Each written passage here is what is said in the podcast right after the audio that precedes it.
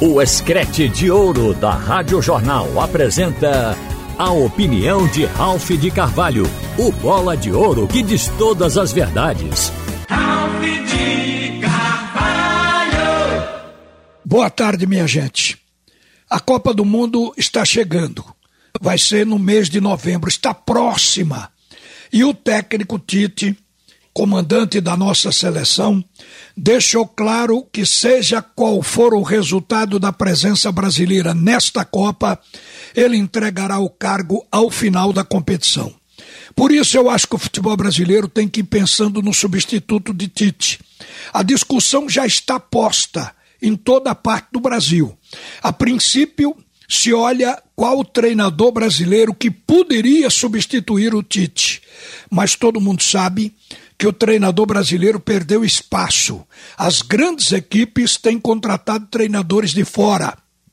Depois da Copa do Mundo de 2014, se viu que o futebol brasileiro precisava renovar.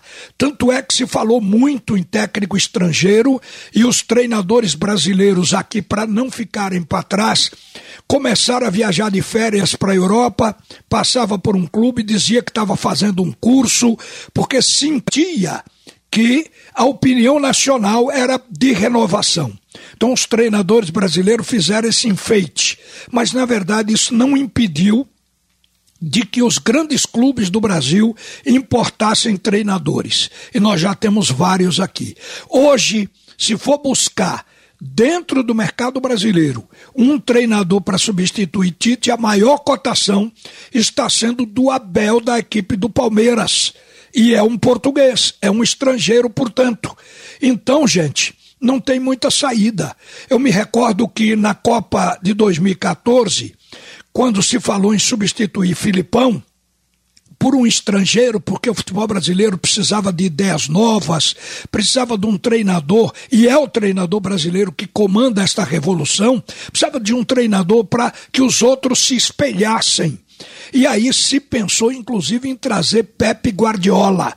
O próprio Guardiola se insinuou, a tal ponto que um amigo dele, que é o lateral o Daniel Alves, chegou a dizer na CBF de que Pepe Guardiola gostaria de treinar a seleção brasileira.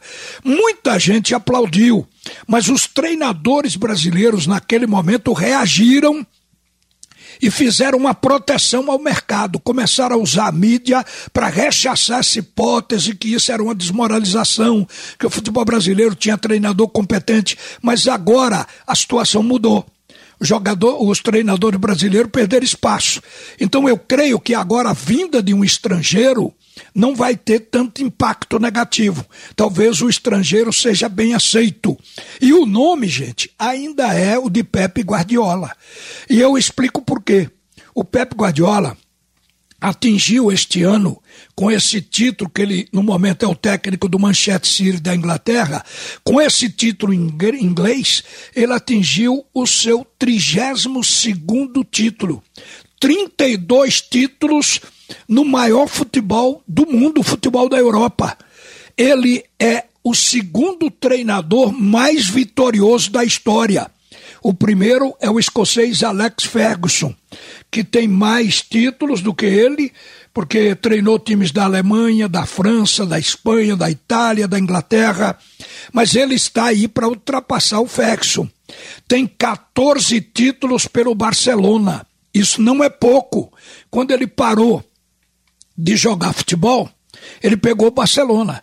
E aí o Pepe Guardiola implantou um futebol moderno, mais um futebol que ele tinha se inspirado no Brasil. Aplicou no Barcelona, chamaram de tic-tac, de muitas coisas, e ele fez aquele futebol incisivo, agudo, de toque, de velocidade, sempre jogando em direção ao gol.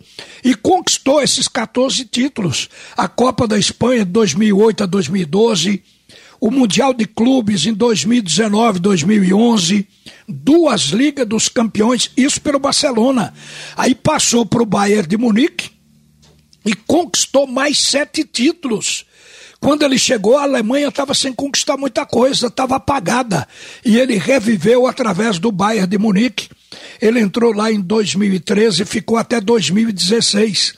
E ganhou o, os campeonatos alemães nesse período. Ganhou o Mundial de Clubes em 2013 e a Supercopa da UEFA também em 2013, dirigindo o Bahia. Passou para o Manchester City, na Inglaterra, e obteve com este último agora 11 títulos com manchete. Aqui foi impressionante a performance desse treinador. Ele está seis temporadas na Inglaterra. Pois olha, ele já conseguiu conquistar quatro Premier Leagues, uma Copa da Inglaterra, quatro Copas da Liga Inglesa e duas Supercopas inglesas. Esse cara é um monstro. É criativo, um treinador que faz sentir o seu dedo dentro de campo.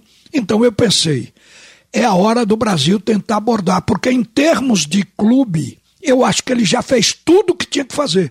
Esse é o treinador que eu creio que está esperando um convite para dirigir uma seleção. Porque a motivação talvez passe a ser dirigir uma seleção com as condições do Brasil, de cinco títulos mundiais e participando de todas as Copas. Então, para ele seria um prato cheio. E devo dizer, que, na minha opinião, este é o nome, porque ele se espelhou no futebol jogado pelo São Paulo no tempo de Tele Santana. Ele próprio declarou isso e fez apologia ao futebol brasileiro e ele se encanta com o jogador brasileiro. É tanto que o Gabriel Jesus, na mão dele, joga. É interessante isso. Na nossa seleção, com Tite, não produz, mas na mão do Pep Guardiola está conseguindo jogar no Manchester City. Então, para a seleção, que já se sabe que tem que trocar de treinador, fica a sugestão deste nome, do grande Pepe Guardiola. E sobre o nosso futebol, o foco dos clubes que estão disputando a Série B, Esporte e Náutico agora, é a abertura da janela no próximo dia 18 de julho, quer dizer, há menos de um mês. Vocês sabem que as equipes precisam se reforçar, porque o objetivo é melhorar na competição. O esporte teve uma quedazinha, isso aí é oscilação normal, mas a gente sabe que há muito tempo o esporte também é carente, tanto quanto o náutico. Você sente que desde o princípio que Gilmar Dalpozo tem dificuldade em encontrar 11 titulares. Hoje se sabe que o ataque do esporte é o setor que mais dá dor de cabeça ao treinador. Os dirigentes do esporte já estão no mercado, buscando os nomes. É tanto que já se falou em Luan do Corinthians, o meio atacante, falou em Copete do Havaí, falou em Lucas Crispim do Fortaleza, mas essas negociações não prosperaram. O esporte agora, através da sua diretoria, diz que a prioridade é um atacante de beirada. Mas se o esporte quiser de fato reforçar o time, o esporte precisa mais do que ponta. O esporte precisa, inclusive, de centroavante. Porque até agora tem dois. Eles estão se revezando e ninguém chegou no ponto ideal para assumir de vez a titularidade e jogar os dois tempos. O técnico usa o Kaique num tempo e usa o Parraguês no outro, esperando que com isso os dois continuem atuando para poder evoluírem. Isso significa que está precisando de um terceiro atacante. E aí o esporte tem um mercado na frente. Se quiser alguma coisa, o atacante também tem que ser prioridade. E com relação aos pontas, a ponta direita do esporte é um deserto, é um vazio, precisa de fato. Mas se quer reforçar mais, as laterais do esporte precisam de contratações. Eu lembro aqui a lateral esquerda. O Sander se contundiu o Lucas Hernandes mostrou que tem um futebol diferente. A gente fica sempre com saudade do Sander. Isso significa que é um setor que tem que se reforçar. O lateral direito, Everton, ainda não é um jogador amadurecido e, vez por outra, sai por cartão ou por contusão. E quando entra o Ezequiel, a gente sente uma diferença no futebol. Então, são pontos que podem melhorar. Então, se o esporte quiser se reforçar para lhe dar garantias a conquistar espaço no G4, ele tem que ir além da contratação dos ponteiros.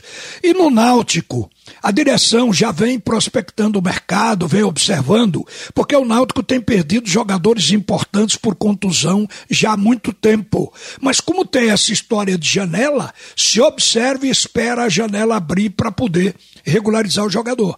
O Náutico agora está com a história, já saiu do time o Camutanga e agora a possibilidade é de negociação com o Haldane.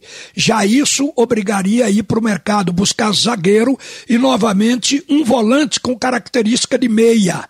Então teria que buscar. Mas o Náutico também tem uma prioridade no ataque. Vejam que o treinador, que gosta de jogar no 4-3-3, o Roberto Fernandes, já abriu mão desse sistema tático, passou para um 3-5-2 por carência de atacantes. Ele não tinha, depois da contusão, desta contusão mais nova de Chiesa, ele não tinha três atacantes para garantir um 4-3-3.